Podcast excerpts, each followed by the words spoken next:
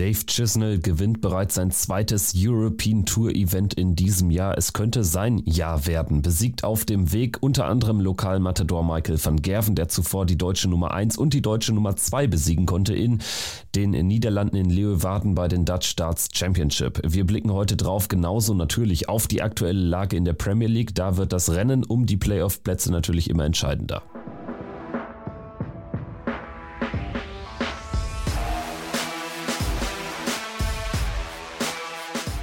Ist Checkout, der Darts Podcast mit Kevin Schulte und Christian Rüdiger. Hallo und herzlich willkommen zur neuen Folge von Checkout am 1. Mai. Wir hoffen, ihr seid gut in die neue Woche gekommen. Checkout, der Darts Podcast powered by Sport 1. Wie immer auf allen Plattformen abspiel- und abonnierbar. Kommt gerne auch in den Discord-Channel rein. Link dazu ist in der Folgenbeschreibung. Und wer Zusatzcontent haben möchte, der schaut einfach mal bei Patreon rein. Ab 3 Euro im Monat eine Folge extra pro Woche, aktuell während der Premier League. Ich bin Kevin Schulte und begrüße natürlich Christian Rüdiger. Hi. Hallo Kevin, ich grüße dich. Ja, ich würde sagen, diesmal können wir auch gerne mit der Premier League Betrachtung anfangen, denn da wird es ja immer wichtiger, jedes einzelne Spiel. Also die ersten Entscheidungen könnten dann tatsächlich schon in der nächsten Woche oder in dieser Woche äh, fallen. Peter Wright, Dimitri Vandenberg, Chris Doby, die werden mit dem Ausgang nichts mehr zu tun haben. Es äh, kommt jetzt wirklich auf Nathan Aspinall, Johnny Clayton und Michael Smith an. Und ganz vorne geht es ja dann auch eigentlich nur noch um Platz 1 nach der Liga. Ligaphase. Schauen wir mal drauf. In Leeds gewinnt der Bullyboy Michael Smith. Das waren ganz, ganz wichtige fünf Zähler und erst der zweite Sieg in der Premier League-Kampagne 2023. Also er hat jetzt zehn Wochen gebraucht bis zum zweiten Sieg und dieser, der kommt jetzt natürlich zu einem perfekten Zeitpunkt auch fürs Klassement. Ja, du sprichst das vollkommen zurecht an, Kevin. Vom Timing her war das ein enorm wichtiger Sieg. Damit hat er sich jetzt wieder richtig in Stellung gebracht für die Playoffs. Ich finde auch die Art und Weise, wie er diesen Spieltag gewonnen hat. Das sind immer so zwei äh, verschiedene Facetten. Einmal, dass du den Spieltag gewinnen kannst, aber dann auch, wie kannst du den gewinnen. Wenn man sich mal anschaut, Gervin Price damals, seinen allerersten Sieg in der Premier League-Saison, sehr früh in der Phase in Cardiff, der war vollkommen anders einzuordnen, beispielsweise auch von der Art und Weise. Wenn man sich jetzt mal so als Vergleich den Sieg von Smith anguckt, seinen zweiten insgesamt, wie du schon gesagt hast, dann war das auch ein Statement, wie ich finde. Gegen Doby eine richtig gute Partie gespielt, sehr souverän gewonnen, auch obwohl Doby gut gespielt hat, dann gegen Peter Wright auch nichts anbrennen lassen, obwohl bei dem gar nichts ging, musst du dann trotzdem erstmal, finde ich, so souverän performen und dann gegen Gervin Price dann auch nochmal das bessere Händchen für sich gehabt. Also das war auch in der Art und Weise, wie der Sieg zustande gekommen ist, nochmal ein klitzekleines Ausrufezeichen vom Bully Boy. Ja, und tatsächlich, äh, gerade auch im Finale, der Sieg über Gavin Price wird natürlich ganz wichtig sein. Nicht nur die zwei Zusatzpunkte nochmal, aber auch da mal ein Statement wieder gesetzt zu haben, ne? weil die letzten Wochen und Monate wurden schon deutlich äh, mehr von Price und Van Gerven dominiert als vom aktuellen Weltranglisten ersten und dem amtierenden Weltmeister.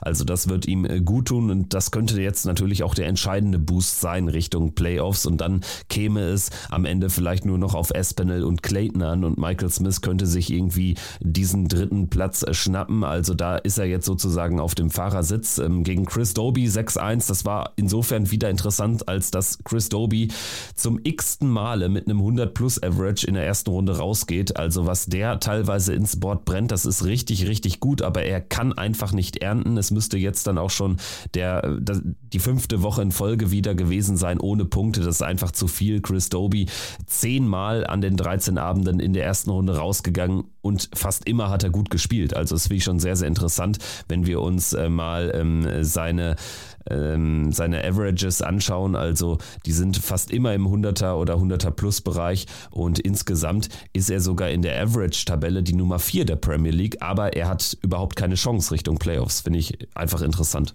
Ja, das zeigt nochmal, dass der Average nicht alles ist und dass Statistiken im Darts, wir gucken da auch immer drauf, völlig zu Recht, weil sie auch was über einen Spieler aussagen, über seine aktuelle Form, aber du kannst dir für Ergebnisse oder für Averages besser gesagt, für Doppelquoten kannst du dir keine Siege kaufen, beziehungsweise es garantiert ja keine Siege. Und bei Chris Doby hat man das auch gut gesehen. Der spielt den 100er Average, hat am Ende sechs Starts aufs Doppel, trifft nur einen. Smith vom Scoring her nochmal ein bisschen stabiler unterwegs, hat sogar acht Darts mehr aufs Doppel. Und wenn du dann auch so eine schlechte Quote hast auf den äußeren Ring, dann wird das eben ganz böse gegen Michael Smith, der eben gut drauf ist. Und warum ich das nochmal erwähne mit diesen Statistiken, ich bin ja auch einer, der sich im Darts klar die Statistiken anguckt, aber der nicht zu viel hineininterpretiert in äh, die Zahlen, sondern der auch immer die Spieler gerne sehen möchte, wie sie sich präsentieren und dann auch dieses Gefühl einschätzt, wie sie so drauf sind. Ich sage das deswegen nochmal im Zusammenhang mit Chris Doby, weil wir nachher nochmal über Michael van Gerven sprechen. Und ich glaube, da habe ich vielleicht so einen Punkt, mit dem viele nicht übereinstimmen werden, weil von den Statistiken her sieht das immer nach einem guten Jahr aus bei Van Gerven. Aber ich bin da ein bisschen anderer Meinung, das wollte ich jetzt schon mal so sagen. Statistiken sind für mich ein Indikator, aber nicht alles. Ja, ganz kurz noch zu Chris Doby, auch deshalb interessant, weil eben eine zweite Statistik für ihn spricht, und zwar die Checkout-Quote. Da ist er ähm, einer von nur drei Spielern über 40 Prozent. Aber gut, du hast äh, komplett recht, auch mehrere Statistiken, die für einen sprechen, sind dann am Ende nicht alles. Und ähm, jetzt, wo du hier die Michael van Gerven-Kiste schon aufmachst, würde ich ganz gerne mit einsteigen in die äh, Diskussion. Michael van Gerven ist in Leeds erneut in der ersten Runde rausgegangen, ist jetzt das zweite Mal in Folge nach Rotterdam. Er er verliert gegen Peter Wright mit 6 zu 3. Über Peter Wright werden wir sicherlich gleich auch nochmal sprechen, aber wo du schon anfängst, über Van Gerven herzuziehen, sage ich mal, mit Anführungszeichen, wie gefällt dir denn ähm, MVG aktuell? Also, ich möchte das mal so formulieren, er ist für mich nicht so stark, wie er teilweise geredet wird. Also wenn man sich das jetzt mal anschaut von den, jetzt kommen wir mal mit den Ergebnissen, Back-to-Back-Halbfinale auf der European Tour in Leeuwarden, dann bei den Austrian Darts Open, dann hat er in Riesa beispielsweise das äh, Finale auch gespielt, dann hat er bei den European Darts Open das Viertelfinale gespielt, Premier League wissen wir alle mit seinen mehreren Siegen, die er da eingefahren hat. Aber trotzdem finde ich, auch wenn sich das von den Zahlen her gut liest, äh, Players Championship Turnier auch noch gewonnen, dass Van Gerven für mich nicht dieses Monster ist und für mich auch aktuell nicht der beste Spieler der Welt, sondern das ist Gervin Price.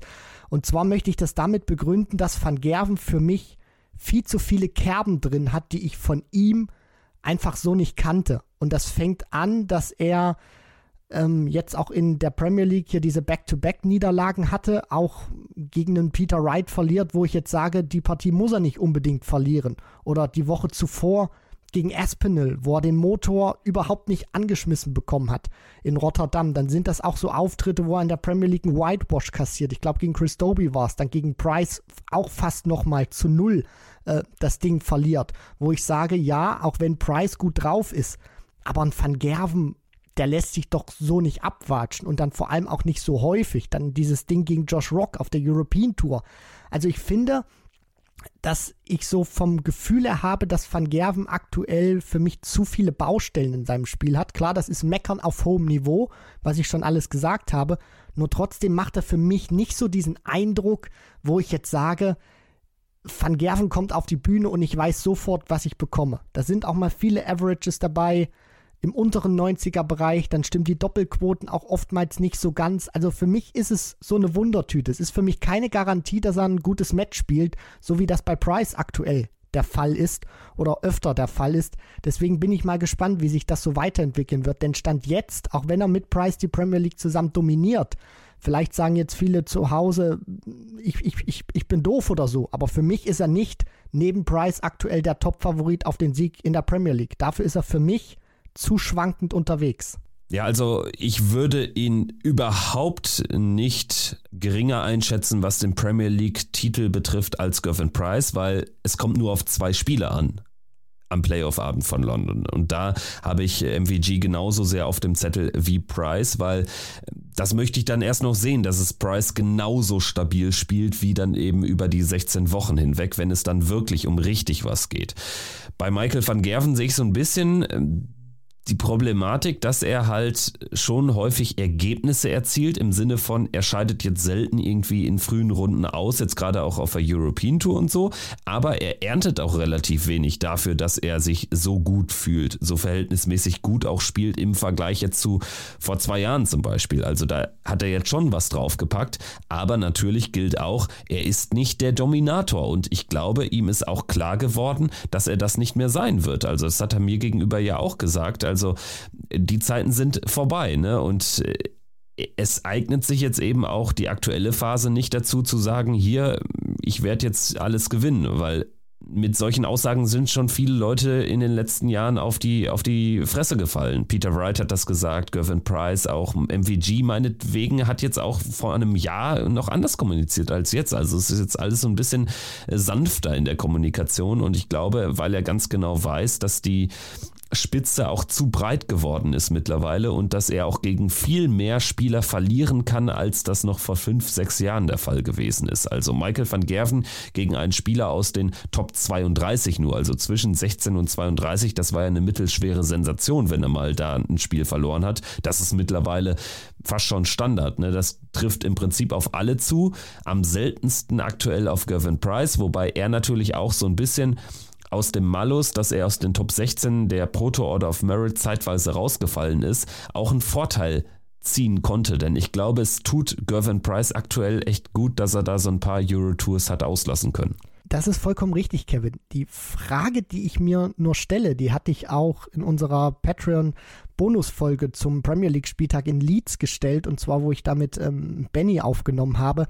Warum Van Gerven oder wie man Van Gerven eben einschätzen kann, beziehungsweise warum er jetzt auch öfter in diesem Jahr, ich meine, wir sind jetzt Anfang Mai, warum er öfter mal solche Ergebnisse drin hat, wo man sich wirklich schon fragt, wie kann das jetzt passieren? Klar hast du schon angesprochen, die Qualität ist nochmal gestiegen im Vergleich von vor zwei Jahren. Überhaupt keine Frage.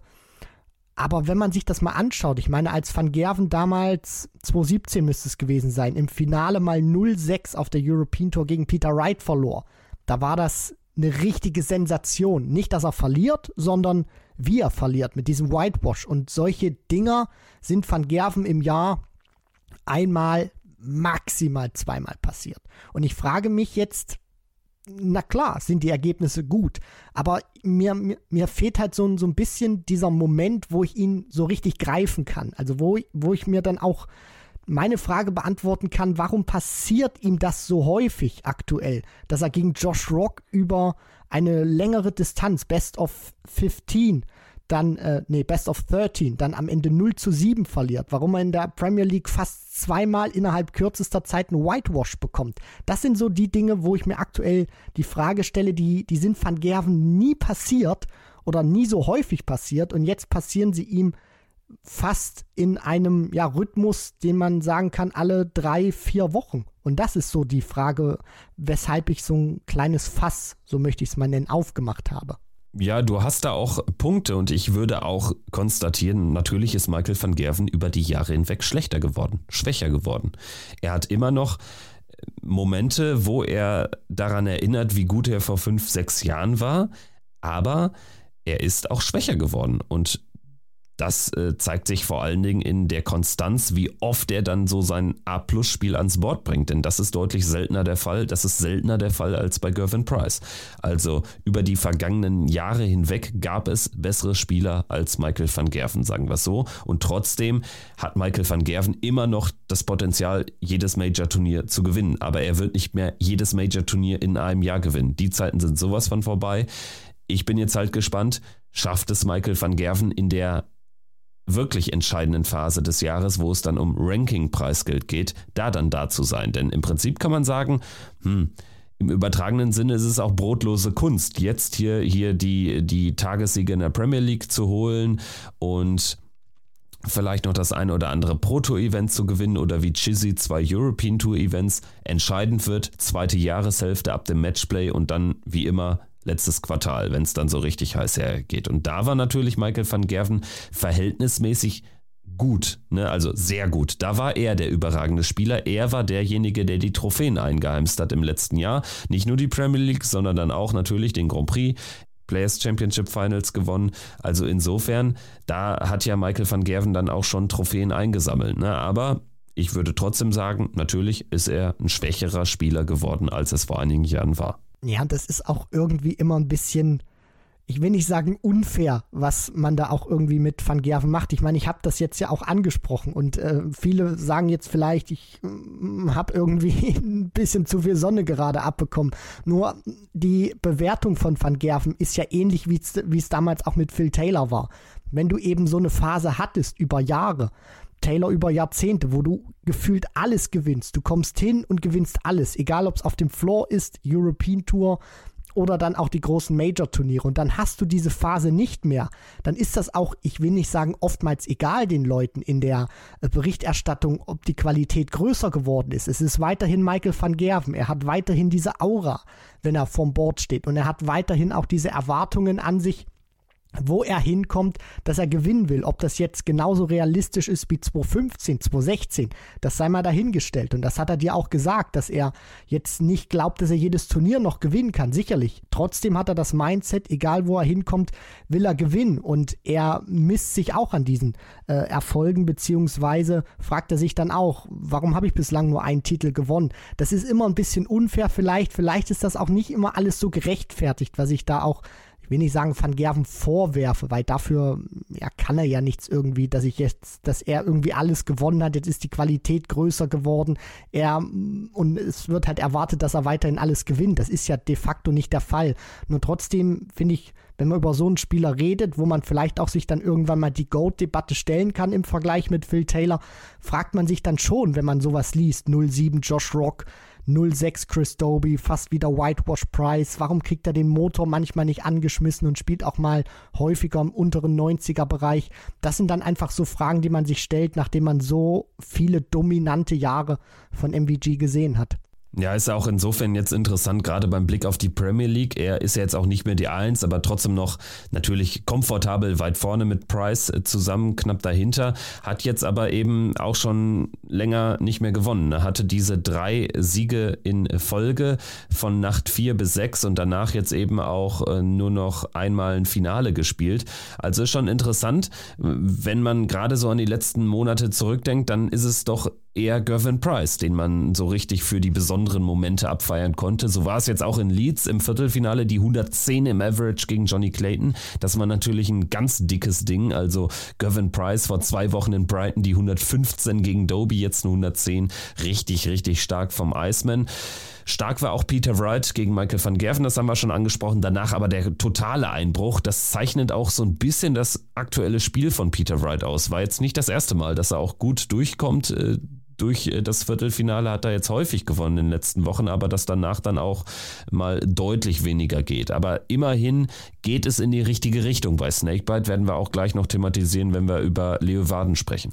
Ja, das ist äh, vollkommen richtig, weil sich da dieser Kontrast dann auch nochmal aufzeigt von richtig gutem Spiel beziehungsweise sehr oder ordentlichen Auftritt und dann, wo vergleichsweise gar nichts mehr ging, beziehungsweise nicht viel auch das ist so etwas, was Peter Wright, glaube ich, beschäftigen wird, dass er nach wie vor sieht, er hat es drin, er kann es, aber er kann dann nicht so häufig daran ziehen, beziehungsweise nicht auch mal das über einen kompletten Abend durchbringen. Und das macht es natürlich schwierig, weil wenn du ein gutes Match spielst, klar stehst du im Halbfinale Premier League, heimst zwei Punkte ein, aber in seiner Situation würden eigentlich nur noch Tagessiege helfen. Über die Playoffs brauchen wir nicht mehr zu sprechen, das ist klar. Trotzdem, äh, ja, würde sich Peter Wright sicherlich mal schon wünschen, wenn er einen Van Gerven rausnimmt, dass er dann das nächste Spiel dann auch nochmal gewinnen kann gegen Michael Smith oder wenn er es nicht auf seine Seite ziehen kann, dann zumindest nicht mit einem Average von 80,41 Punkten rausgeht. Peter Wright bleibt ganz hinten in der Tabelle. Wir schauen mal aufs Klassement. Vandenberg, Doby, Wright, die sind effektiv raus. Die müssten ja jetzt mindestens zwei Tagessiege holen, vielleicht sogar eher drei, um noch unter die ersten vier zu kommen. Das wird natürlich nicht passieren. Gavin Price, Michael van Gerven ganz oben. Es sind vier Punkte Abstand jetzt schon zwischen Price und MVG.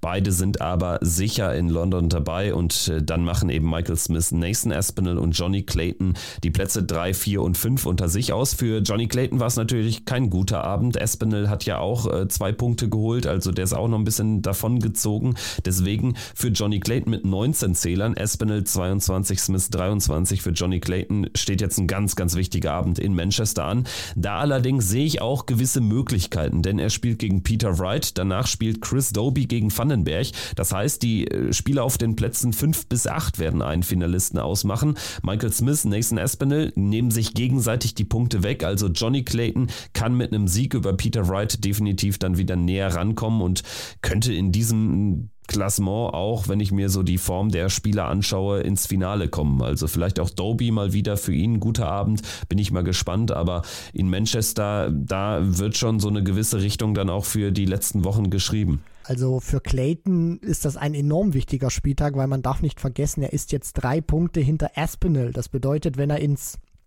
Halbfinale einzieht, dann würde er, wir gehen mal davon aus, Espinel verliert gegen Smith, dann würde er immer noch ein Punkt vorne sein, die Asp. Das heißt, Johnny Clayton benötigt im Prinzip, wenn Espinel ins Halbfinale kommt, dann muss Johnny Clayton also nochmal einen Spieltag gewinnen. Also Espinel hat es mehr in der Hand als Clayton, weil ähm, ja Clayton auch von den Fehlern von Espinel äh, profitieren muss. Und wenn man sich auch mal die Tabelle anschaut, ähm, da sieht man auch als wichtigen Indikator, Espinel hat einen Tagessieg bislang errungen, Clayton zwei, aber Espinel ist in der Tabelle drei Punkte davor. Das heißt, die Konstanz, zumindest jetzt bei den letzten drei regulären Abenden, die noch anstehen, die sprechen auf jeden Fall für Nathan Espinel. Das heißt, Clayton ich möchte mich mal so aus dem Fenster lehnen und sagen, er bräuchte wahrscheinlich noch mal einen Tagessieg, weil Aspinall wahrscheinlich vielleicht noch zwei von den drei Abenden noch mal ins Halbfinale kommt und dann wird es eben schwierig und so ein Turniersieg musst du Espinel eben auch noch mal zutrauen. Deswegen Trümpfe aktuell in der Hand von Espinel bzw. von Smith und Clayton muss zusehen, dass er sehr kräftig punktet. Ich bin mir aber sicher, dass zumindest ein offener Platz erst in Aberdeen, also am letzten Spieltag ausgespielt wird, denn Johnny Clayton hat jetzt mit Peter Wright und mit Dimitri Vandenberg wirklich die äh, zwei schlechtesten Spieler der aktuellen äh, Tabelle. Denn Johnny Clayton hat jetzt mit Peter Wright und Dimitri Vandenberg zwei Spieler im Viertelfinale, die, die muss er schlagen, wenn er ins Viertelfinale, wenn er in die Playoffs kommen will. Und Nathan Espinel spielt jetzt in Manchester gegen den Bully Boy und danach gegen den Iceman in Sheffield. Also na, das kann sich jetzt auch schon schnell wieder drehen. Also vielleicht zwei Auftaktniederlagen für Espinel, zwei Auftaktsiege für Clayton und Clayton ginge dann mit dem Punkt Vorsprung nach Aberdeen und da käme es dann im direkten Duell aufeinander an. Also das sind Szenarios, halte ich für nicht unrealistisch. Gut, ich würde sagen, wir schauen jetzt weiter nach Leeuwarden, Dutch Darts Championship haben stattgefunden, das sechste von insgesamt 13 Turnieren auf der European Tour. Das äh, war jetzt ein Event, äh, was mir irgendwie so vom Verlauf äh, gar nicht so unbekannt vorkam. Dave Chisnell, ein Spieler, der immer noch auf seinen ersten Major-Titel wartet, gewinnt erneut auf der European Tour, bereits das zweite Mal in diesem Jahr. Es ist dem Mann ja unglaublich zu gönnen, dass er jetzt da mal so richtig dran ziehen kann und vielleicht diesen Schwung auch mal mitnehmen kann zu einem Major-Turnier. Dass er mal in so einen Modus kommt wie Johnny Clayton, wie Chris Doby, die alle schon Major-Sieger sind, aber Chizzy immer noch nicht. Ähm, trotzdem erstmal natürlich fetten, fetten Respekt für diesen Sieg in Leeuwarden beim Heimspiel von MVG. Da war so viel drin bei Dave Chisnell. Fünfter European Tour Erfolg in seiner Karriere nach Kiel, dem Auftakt der European Tour Saison, schlägt er jetzt wieder zu. Chizzy, einer der besten ja, seines Fachs, das muss man einfach so sagen. Nur eben dieser ganz große Titel fehlt eben noch, wie du das äh, vollkommen richtig angesprochen hast, Kevin, du bist ja auch nicht umsonst irgendwie die zwei der Setzliste, wenn du da nicht irgendwas drauf hast. Und es freut mich, dass er zumindest jetzt auch auf der European Tour ein bisschen konstanter geworden ist, was jetzt auch die Siege anbelangt. Also fünfter insgesamt, aber zwei davon in diesem Jahr. Und es gibt ja noch ein paar Turnierchen. Und auch so allgemein dieser ganze Verlauf, also wie er ins Finale kommt, spielt ein super Decider und dann wird aus diesem Super Decider fast ein Albtraum, weil er gegen Van Gerven irgendwie die Doppel nicht mehr treffen will. Dann gibt er ihm nochmal die Möglichkeit, kommt dann irgendwie doch über die Ziellinie, spielt dann ein tolles Finale gegen Luke Humphreys. Also Dave Chisnell hatte viele Facetten drin, auch gegen das Publikum anzukämpfen, gegen MVG. Dann hat er sich am Ende doch nochmal mit den niederländischen Fans versöhnt. Also diesen Sieg sich dann auch zu holen, fetter Respekt, wie du das schon sagst. Und ich hoffe einfach, dass Chizzy daran ein bisschen ziehen kann und dass er irgendwann auch meinen großen Major-Titel in die Höhe strecken kann. Wir können ja mal äh, sein Turnier durchgehen, seinen Weg ins Finale. Martin Lukman besiegt er am Samstag mit 6-4. Das ist natürlich ein Gegner, den er schlagen muss. Da hat er so den, den, ähm, ja, den zweiten Gang eingelegt, äh, dann, wo es entscheidend wurde. Lukeman auch nicht ganz verkehrt unterwegs, aber Chizzy macht es am Ende mit 100 im Average. Danach gegen Josh Rock 6-3, das war wirklich dann ein hochverdienter Sieg, da war er klar besser. Und klar besser war er auch gegen Peter Wright, das gewinnt er 6 zu 1.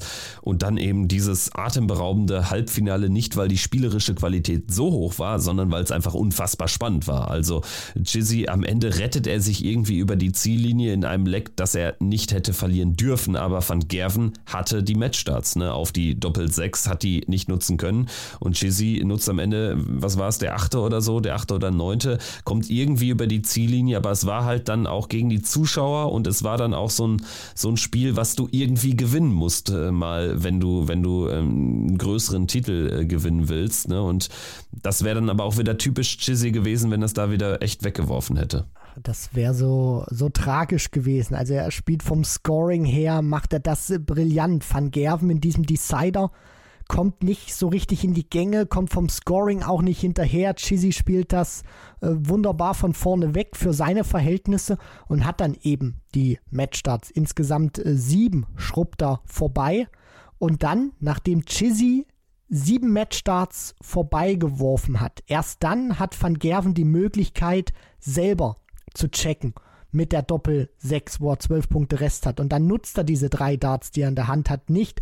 Und Chizzy bekommt dann nochmal zum wiederholten Mal die Möglichkeit, das zuzumachen. Jetzt weiß er aber, Van Gerven war da, hatte die Möglichkeit, Druck ist hoch, ich sollte im Madhouse besser nicht verpassen.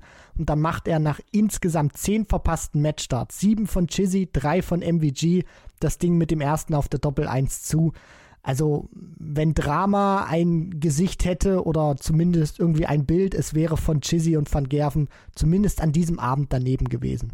Chizzy gewinnt im Finale mit 8 zu 5 gegen Luke Humphreys. Luke Humphreys, der mit einem Sieg hätte auf äh, Platz 2 springen können in dem World Cup Race bei den Engländern. Also er hätte an Rob Cross vorbeispringen können, denn Rob Cross hat ja kein Preisgeld fürs Ranking einnehmen können, weil er ja direkt rausgegangen ist gegen Keen Barry. Also das ist wirklich ein spannendes Race, was so ein bisschen abseits läuft, aber ähm, da hat Luke Humphreys jetzt nochmal wichtiges Preisgeld verpasst, denn so viele Chancen Chancen wird es nicht mehr geben und 18.000 Pfund Unterschied macht es eben aus, ob du das Turnier gewinnst oder am Ende nur der unterlegene Finalist bist. Ähm, glaubst du, er schafft es noch an Cross vorbei? Es sind jetzt knapp 12.000 Pfund Rückstand da im, im World Cup Race? Wird, wird schwierig, ähm, aber wenn man es jetzt mal so ein bisschen auch betrachtet mit der European Tour, ist ja Humphreys auch einer, der sagt, wenn er so diesen dieses erste Match übersteht und dann auch so in diesem Sonntag drin ist, dann traut er sich das auch immer zu, sehr weit zu kommen und dann auch bis zum Ende zu gehen. Es wird jetzt noch ein bisschen was gespielt, was in die Pro Tour reingeht. Ähm, es, wird, es wird schwierig, weil Cross wird jetzt auch irgendwie nicht aufhören, äh, mal gute Darts zu spielen, auch bei den Players Championship Turnieren. Also Humphreys braucht da schon das eine oder andere Knallerergebnis, aber ich halte es nicht für ausgeschlossen ja, drei Euro Tours und zwei Players Championships sind es noch, die da ins Ranking mit einfließen. Michael Smith und Luke Humphreys wären natürlich auch irgendwie ein cooles Doppel, was England da vertreten würde. Gut, dann würde ich sagen, schauen wir mal auf äh, den äh, Turnierweg von Michael van Gerven, denn der hatte es insofern in sich, als dass er gegen die deutsche 1 und die 2 ran musste, gegen Gabriel Clemens und gegen Martin Schindler. Er gewinnt jeweils 6 zu 2. Das war wirklich ein lockerer Aufgalopp, dann auch bis ins Halbfinale, im Viertelfinale gegen Überraschungsmann Keen Barry auch 6-2 gewonnen. Also vielleicht könnte man auch zur These gelangen, dass da bis dahin auch so der richtig harte Gegner fehlte. Also es hat ihm keiner äh, das Wasser reichen können auf dem bisherigen Weg. Und als dann Chizzy da war, war Van Gerven eben nicht mehr da und hat tatsächlich dann auch das schlechteste Spiel des Turniers geboten.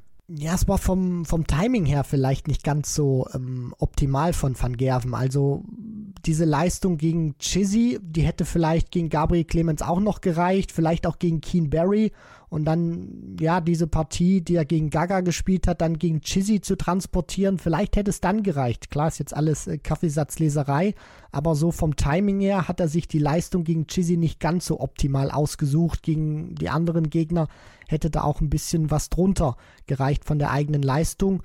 Aber trotzdem finde ich, dass Van Gerven da wieder so ein unterschiedliches Bild geboten hat, wie du auch schon sagst.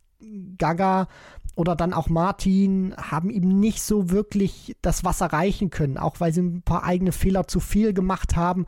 Und Van Gerven war dann einfach in einem ja sehr soliden Modus unterwegs, wo er das einfach bestraft hat und sich dann klar durchsetzen konnte, auch dann gegen Keen Barry.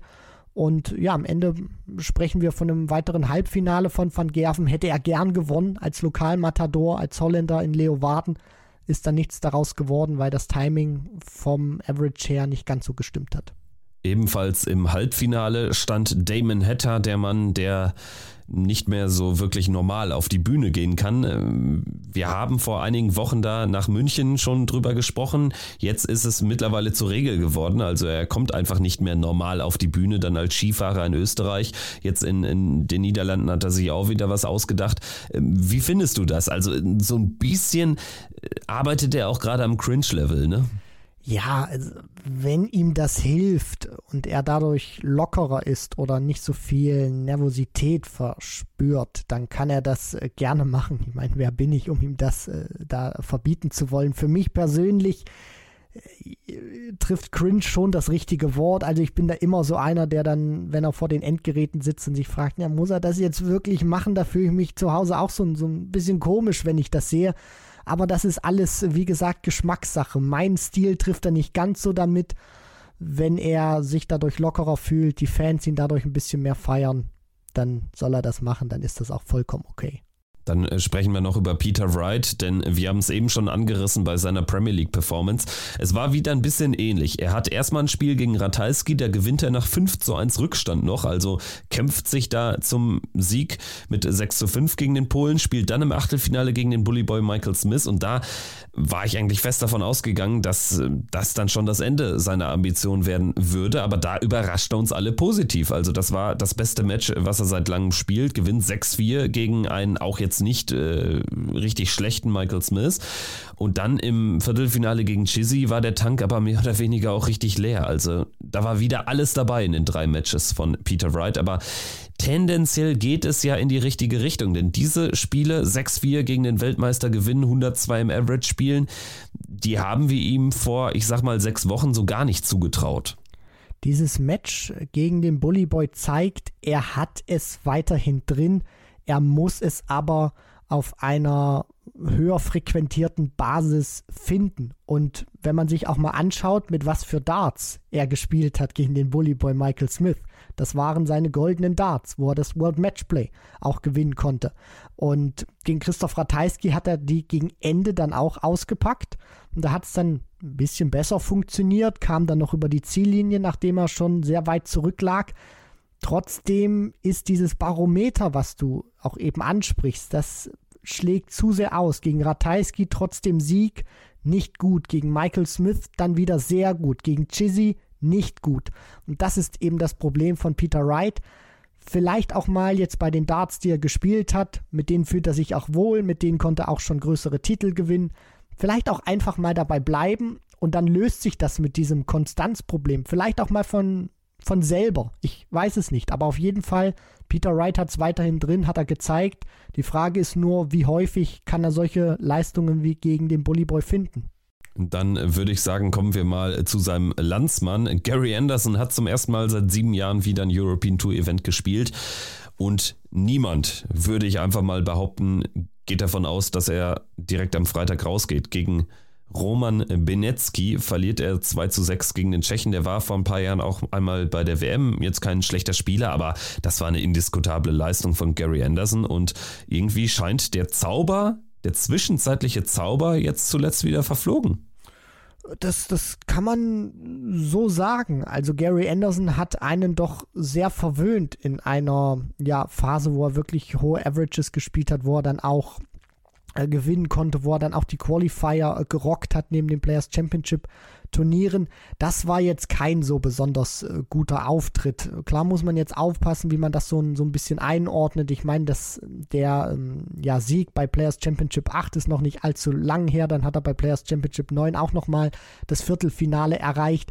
Das war jetzt so ein Auftritt der Kategorie äh, Arbeitsunfall. Also keiner hätte damit gerechnet, äh, dass er, wenn er gegen Roman Benecki rausgehen sollte, dass er ja so eine schlechte Partie spielt. Also dann hätte Roman Benetski wahrscheinlich über sich hinauswachsen müssen. Aber genau das Gegenteil war der Fall. Es hat wahrscheinlich so sein, sein Spiel gereicht, um Anderson zu schlagen, der nicht auf der Höhe war, der nicht so gut ins Scoring reingefunden hat. Das ist jetzt eben die Frage bei Anderson. War das jetzt nur mal so ein kurzer Betriebsunfall oder äh, ja, war diese gute Phase, die er jetzt auch zwischenzeitlich hatte bei den Players Championship Turnieren, so ein kleines Hoch und jetzt kommt so ein Tief. Das werden die kommenden Wochen und Monate zeigen. Eine weitere Legende ist bereits am Freitag rausgegangen, dass bei seinem Heimspiel Raymond van Barneveld verliert gegen Dimitri Vandenberg. Ist natürlich ein knackiges Los. Dimi auch äh, top gespielt, äh, so wie seit langem nicht mehr mit 105 im Average. Da kam Barney nicht dran. Für ihn natürlich dann aber auch ähm, ja, eine Enttäuschung, weil er natürlich jetzt auch kein äh, Ranglistenpreisgeld bekommt, weil er ja als Host Nation Spieler hier äh, reingerutscht ist. Also er muss schon noch ein paar Spiele gewinnen jetzt in den nächsten Wochen und Monaten, um dann tatsächlich Matchplay und Grand Prix-Teilnahme abzusichern. Ansonsten würde ich sagen, sprechen wir mal über die Deutschen. Wir hatten ja vier Spieler im Feld mit Gabriel Clemens, einer, der erneut ein hartes Los bekommen hat äh, für die erste Runde. Diesmal ist er aber durchgekommen und das hat ihm richtig gut getan. Die Doppel 18 am Ende sitzt. Es war der einzige Matchstart. 76 Punkte hatte er. Van Veen konnte sich vorher kein Doppel stellen und Gabriel Clemens macht es dann hinten raus richtig gut und es war die typische Erstrundenpartie für Gabriel Clemens auf der European Tour. Beide spielen gut, beide weit oben im 90er, knapp unterm 100er Bereich, aber was der Unterschied war, und das freut mich natürlich aus deutscher Perspektive, ist das Ergebnis am Ende. Gabriel Clemens kommt durch und das war auch nicht unwichtig, denn auch für ihn wäre es sonst richtig eng geworden jetzt so im Race ums Matchplay, um den Grand Prix. Da hat er sich jetzt auch Luft mit verschafft. Es ist ein Match gewesen, was man aus deutscher Sicht nicht ganz so häufig äh, immer gesehen hat, zumindest in positiver Hinsicht, dass Gabriel Clemens diese eine Möglichkeit hat, diesen einen Dart und den muss er auch machen, ansonsten geht er dann raus. Und diesmal ist es so gewesen, hat er auch gesessen. Und das war schön zu sehen, dass ähm, ja dann auch dieses Spielglück ähm, auf seiner Seite war, dass er das auch erzwingen konnte. Und Gian van Veen ist ein sehr hartes Los aktuell. Der ist richtig gut drauf. Der hat auch ein sehr ja, arbeitsreiches Wochenende hinter sich. Freitag noch gegen Gabriel Clemens gespielt, da rausgegangen und dann hat er am Sonntag noch äh, das Development Tour Event Nummer 10 in Wigan gewinnen können. Also das zeigt auch, Gabriel Clemens hat da einen Spieler geschlagen, der seit Wochen und Monaten auch auf dem aufsteigenden Ast ist und da durchzukommen, das wird ihm sehr viel Selbstvertrauen geben. Auch wenn dann gegen Van Gerven ja, zu viele Fehler in der Anfangsphase ihm dann auch ein besseres Ergebnis gekostet haben. Ja, also das wäre natürlich ein super zweiter Schritt gewesen, wenn er da jetzt nochmal hätte an das Van Feen-Match anknüpfen können. Aber das war dann keine gute Leistung von Gaga und trotzdem eher positiv, dass er überhaupt da durchkommt, denn Van Feen ist einer der aktuell heißesten Spieler, gerade von den Newcomern. Martin Schindler ist noch eine Runde weitergekommen. Er war ja an 14 wieder gesetzt und hat Roman Benetski geschlagen. Ich denke, er wird sich gefreut haben, dass Benetski diese Überraschung gelungen war gegen Anderson, denn ansonsten wäre das natürlich auch auch eine äh, sehr, sehr heikle Auslosung gewesen. Und Schindler hatte jetzt auch Druck, nachdem er zuletzt immer früh rausgegangen ist, gerade dann auch ähm, wieder Geld für die Preis, äh, für die Order of Merit ähm, natürlich einheimsen wollte. Das ist ihm gelungen durch diesen 6 zu 4 Sieg. Den muss er natürlich aber auch schlagen, Roman Benetski. Das ist ihm so gerade gelungen.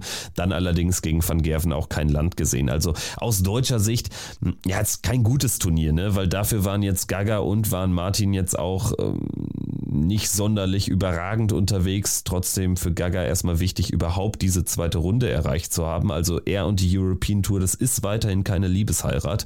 Ansonsten Ricardo Pietreczko, für den es zuletzt ja so richtig gut lief, jetzt einen Dämpfer erlitten gegen Daryl Gurney. Daryl Gurney aber auch jetzt äh, sichtlich verbessert, gewinnt hier mit 101 im Average. Ricardo hatte, glaube ich, zwischenzeitlich im sechsten Leg diese Chance. Da muss er das 3-3 machen, gelingt ihm nicht und das war die Entscheidung. Gurney am Ende mit 6-2 durchgekommen und ansonsten Ansonsten hatten wir noch Marcel Hausotter dabei.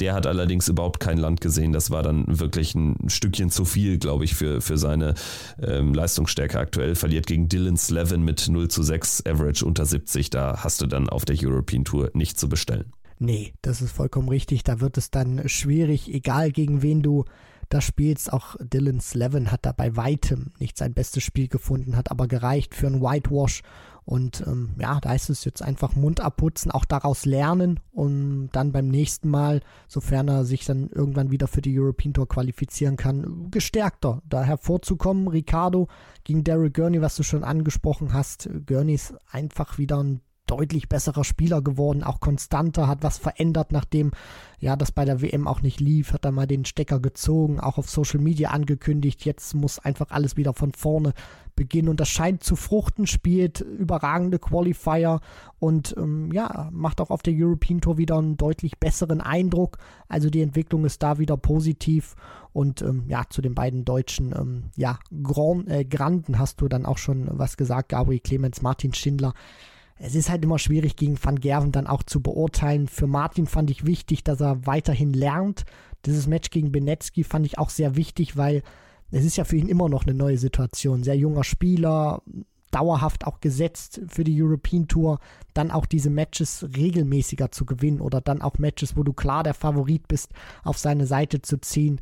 Aber ansonsten, ja, äh, gegen Van Gerven ist es immer schwierig zu beurteilen. Für mich auch immer ein bisschen ärgerlich, dass es zumindest so deutlich war aus ähm, Sicht von Gaga und dann von Martin, weil sie eben den einen oder anderen Fehler zu viel gemacht haben, obwohl Van Gerven bei weitem nicht an seinem A-Plus-Spiel war. Gut, dann äh, würde ich sagen, haben wir doch hier soweit alles besprochen. Ich gehe jetzt nochmal gerade hier fix durch. Was äh, fällt noch auf? Äh, so allgemeiner Natur. Also ich finde, interessant ist bei den letzten Turnieren oder generell in diesem Jahr, es gibt verhältnismäßig wenige Überraschungen, also wenig ungesetzte Spieler, die weit kommen. Also das haben wir in den letzten Jahren anders erlebt oder täuscht mein Eindruck? Ich weiß nicht, ob der Eindruck ähm, täuscht. Mir ist das aber auch aufgefallen, wenn man sich das gerade mal so im Beispiel Martin Lugman unter anderem angeschaut hat im vergangenen Jahr, was der da häufig auch ähm, abreißen konnte.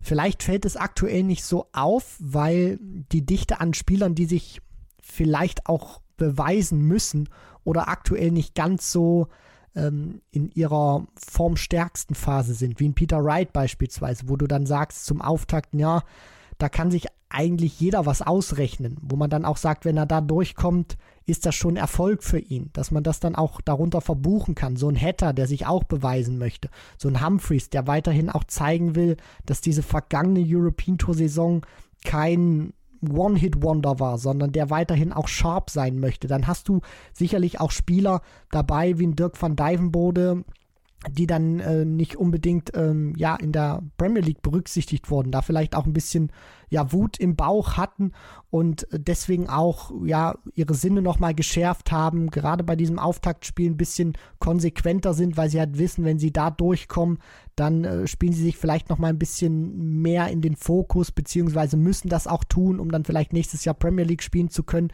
Ich glaube, das ist einfach so ein Mix, dass die gesetzten Spieler auch wirklich zeigen wollen, dass sie richtig was drauf haben und dann eben die Ungesetzten auch ja oftmals in hochkonzentrierte äh, Setzlistenspieler reinlaufen. Ja, ich finde es halt interessant, wenn wir uns tatsächlich die Sieger oder die Finalisten mal anschauen der bisherigen sechs Turniere. Wir hatten Chisnell gegen Humphreys.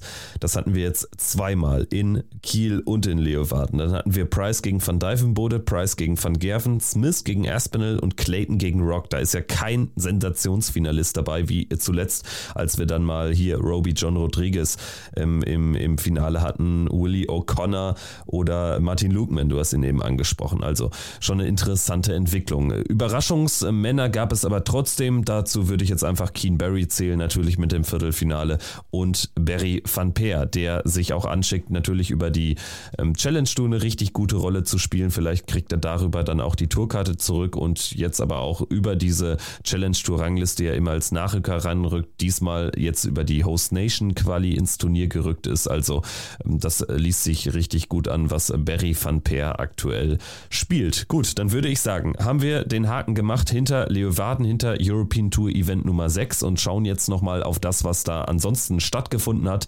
Am doch sehr turnierreichen vergangenen Wochenende. Die Development Tour hat mit dem zweiten Block Station gemacht. Die Turniere 6 bis 10 haben stattgefunden und wir hatten am Ende vier verschiedene Sieger. Luke Littler war nicht darunter. Das ist wahrscheinlich die größte Überraschung. ja, das kann man vielleicht schon so sagen. The Nuke der reißt so ein bisschen aktuell auch sehr viel ab, ähm, wo auch viele dann schon sagen, ja, Richtung Tourcard und etc. Also es ist ein verdammt junger Kerl, der macht aktuell auch sehr viel Spaß. Ich bin gespannt, wie nachhaltig das wird, weil wenn man mal sieht, wenn man jetzt mal in vier Jahren schaut, dann ist Luke Littler, ich glaube, 19 oder 20. Also auch das ist schon eine gewisse Strecke. Aktuell macht er sehr viel Spaß und ähm, ja, deswegen äh, war das vielleicht schon so eine kleine Überraschung, dass er diesmal nicht in der Siegerliste aufgetaucht ist. Stattdessen äh, Jan van Veen, der hat äh, zwei Turniere gewonnen, steht dann insgesamt schon bei drei Siegen. Und wir müssen ja bedenken, er ist jetzt Luke Littler bis auf 450 Pfund rangerückt, äh, steht auf Platz zwei jetzt in dieser Rangliste. Er hat die Tourkarte ja schon und dementsprechend hat er ja auch die Quali geschafft, dann eben für die European Tour und hat am Freitag noch gegen Gaga Clemens gespielt abends. Also, das ist dann natürlich auch, äh, zeugt von seinem großen Willen, ist dann alles Mögliche auch mitzunehmen. Er ist dann direkt nach Wigan gereist und hat am Samstag direkt dann das erste Turnier gewonnen und am Sonntag auch noch eins nachgelegt. Also für Jan van Veen natürlich eine Enttäuschung am Freitag, dieses knappe Aus gegen Gaga, aber äh, letztendlich ein super Wochenende. Ja, das auf jeden Fall. Also er hat äh, sehr viel Preisgeld eingespielt, auch mehr als teilweise viele Spieler auf der European Tour an diesem Wochenende. Dann nimmt er erstmal das Preisgeld für die erste Runde mit, dann auch mit den zwei Siegen und er hat ja dann auch noch äh, unter anderem neben den zwei Siegen ja auch noch mal ein paar Ergebnisse eingefahren. Also für den Geldbeutel war das sehr lukrativ, für Selbstvertrauen ohnehin. Und das wird ein sehr enges Rennen. Also aktuell deutet viel so auf den Zweikampf Littler gegen Jan van Veen hin. Aber vielleicht kommt da auch noch mal von hinten so ein gewisser Wessel Niemann rein, äh, der auch ein Turnier gewinnen konnte. Das ist ja ohnehin einer, der in der Vergangenheit schon ja für Aufregung gesorgt hat, abseits des Boards. Jetzt ist er wieder da. Also ich bin mal gespannt. Die Development Tour, die kann sehr interessant noch werden. Ja, Wessel Niemann war wegen äh, Spielmanipulation gesperrt, äh, hat jetzt in diesem Jahr sein Comeback gefeiert und spielt richtig gut. Stand jetzt hätte er natürlich einen WM-Platz und eine Tourkarte, ne? weil Van Veen braucht die Development Tour ja sehr wahrscheinlich nicht äh, für den WM-Platz und dementsprechend würde dann auch der Dritte zur WM kommen können. Da haben wir aber auch nicht ganz weit entfernt noch Nathan Rafferty, der, das ist interessant, der steht auf Platz 4 in der Rangliste, hat aber noch nicht ein einziges Finale erreicht. Also das spricht für seine große Konstant, Konstanz. Und Sebastian Białecki, der wirklich zuletzt echt schwach war, hat jetzt mal wieder für Aufsehen gesorgt, gewinnt Turnier Nummer 7 im Finale gegen einen gewissen Leighton Bennett, der zuletzt auch nicht viel gezeigt hat. Ansonsten aus deutscher Sicht, wir hatten Christopher Tondas in einem Viertelfinale, müsste das erste Turnier am Freitag gewesen sein.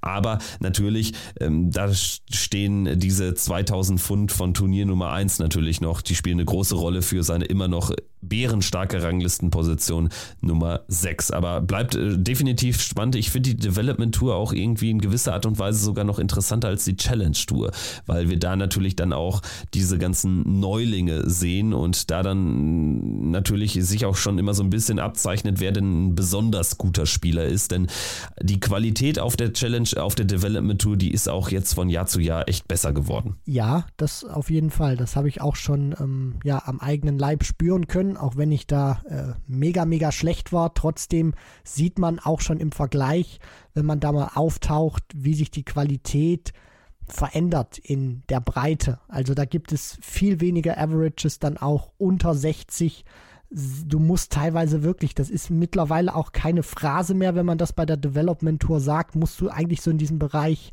80 und höher kommen. Das ist Wahnsinn. Dann hast du da teilweise auch Average. Ich kann mich an Rusty Jake unter anderem auch erinnern, der da irgendwie mal über 110 spielt. Wesse Niemann hat in diesem Jahr auch schon tolle Averages reingefeuert. Also das ist wirklich Wahnsinn. Man kann dann teilweise auch diese Development Tour, diese ja, Entwicklungsliga, so möchte ich es mal nennen, dann auch über kurze Distanzen teilweise gar nicht von äh, ja, den äh, ja, Matches auf der richtigen Herrentour dann unterscheiden. Das ist wirklich Wahnsinn, was da teilweise an Qualität gespielt wird. Wie sieht's aus? Nächster Block ist ja in Hildesheim. Dürftest du theoretisch noch mitspielen? Ich dürfte theoretisch noch äh, mitspielen, weil die Grenze ist ja 24 und die musst du Anfang Januar sein. Also wenn du Anfang Januar noch 24 bist, gibt da so einen bestimmten Cut-off-Tag, dann darfst du auch noch, wenn du 25 Jahre bist, mitspielen. Und da ich ja äh, dann erst im Februar Geburtstag hatte und dann 25 geworden bin, dürfte ich in diesem Jahr theoretisch noch jedes Development Tour Event äh, mitspielen. Aber Betonung liegt wahrscheinlich auf theoretisch, entnehme ich Richtig. deine Ausführung.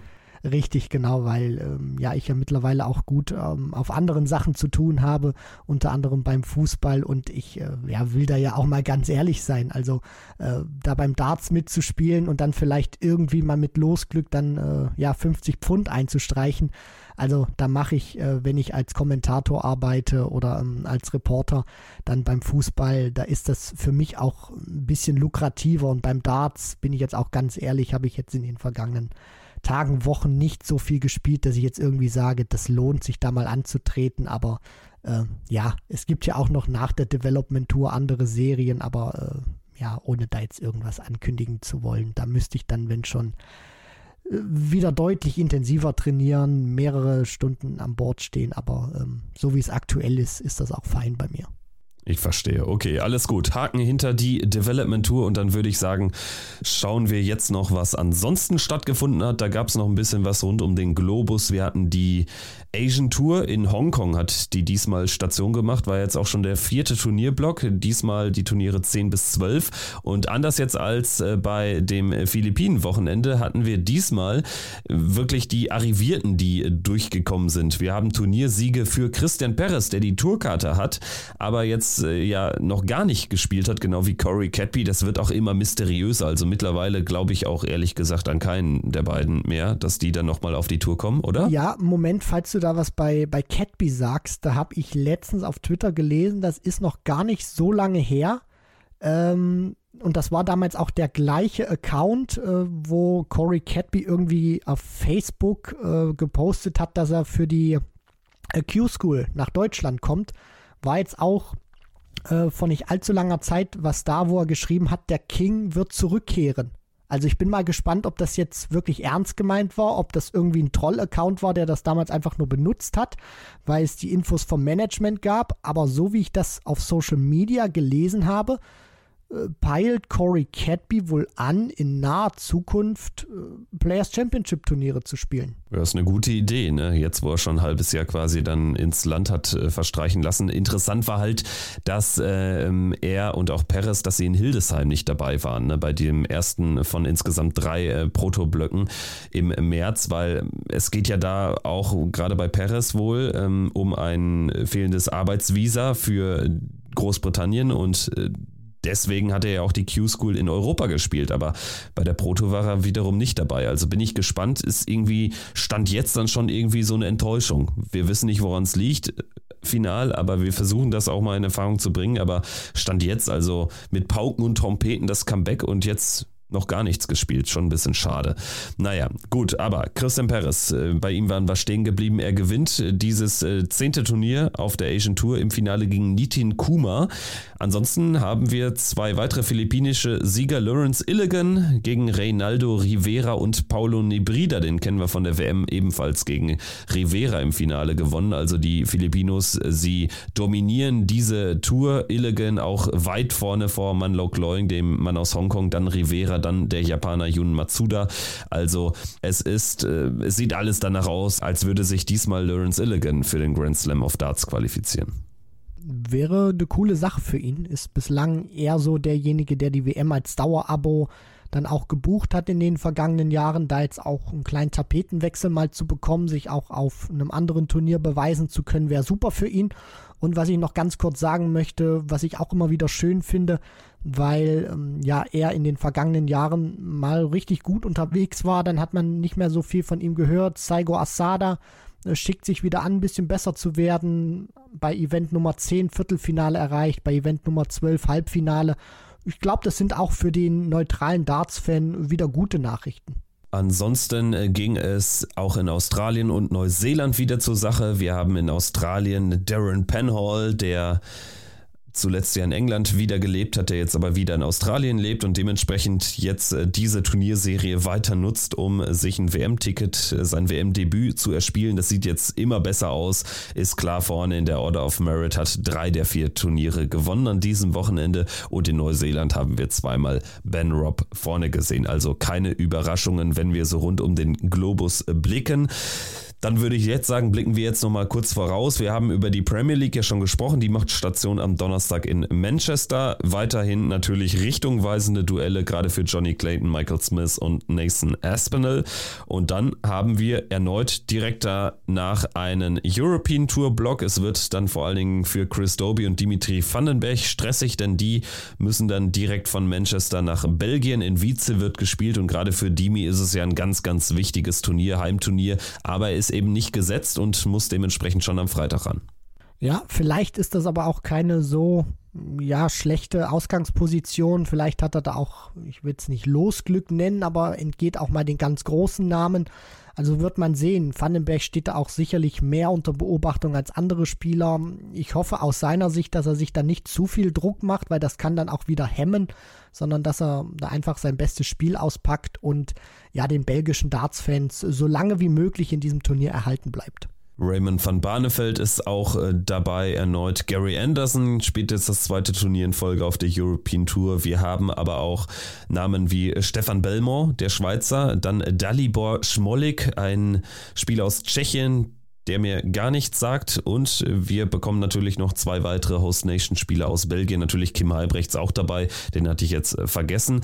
Ganz interessant auch aus deutscher Perspektive. Wir haben nur zwei Deutsche dabei. Das ist einmal Martin Schindler, steigt am Samstag ein, an Nummer 14 gesetzt. Und wir haben Sven Hilling aus Nordrhein-Westfalen, der zum ersten Mal dabei ist, ist 50 Jahre alt, hat äh, erst mit Anfang 40 überhaupt angefangen. Und das ist ja dann auch ein ganz, ganz spezieller Karriereweg. So spät anzufangen angefangen und dann jetzt hier tatsächlich ein European Tour Debüt zu geben, finde ich sehr interessant. À la Bonheur. Auf jeden Fall, Kevin. Und es zeigt immer wieder diese alte Weisheit, was keine Phrase ist, wo das Phrasenschwein vielleicht mal um ja, zwei, drei Euro gefüttert wird. Es ist niemals zu spät. Das ist hier in diesem Beispiel auch wieder ganz gut bewiesen. Und ja, mal gucken, was er dann ans Board bringen wird. Also viel Glück, viel Erfolg, natürlich nicht nur an Martin Schindler, sondern auch an Sven Hilling gerichtet aus deutscher Sicht. Ich bin sehr gespannt auf seinen Auftritt. Wir schauen dann nächste Woche drauf. Äh, vorher natürlich noch die Info, es gibt die Patreon-Folge dann äh, für Freitag früh veröffentlichen wir die nach Manchester und dann melden wir uns in einer Woche wieder zur regulären nächsten Ausgabe. Dann unter anderem mit dem Blick auf die Belgian Darts Open 2023. Danke an dieser Stelle fürs Einschalten, hat Spaß gemacht und bis zum nächsten Mal. Macht's, macht's gut. Ciao. Ciao.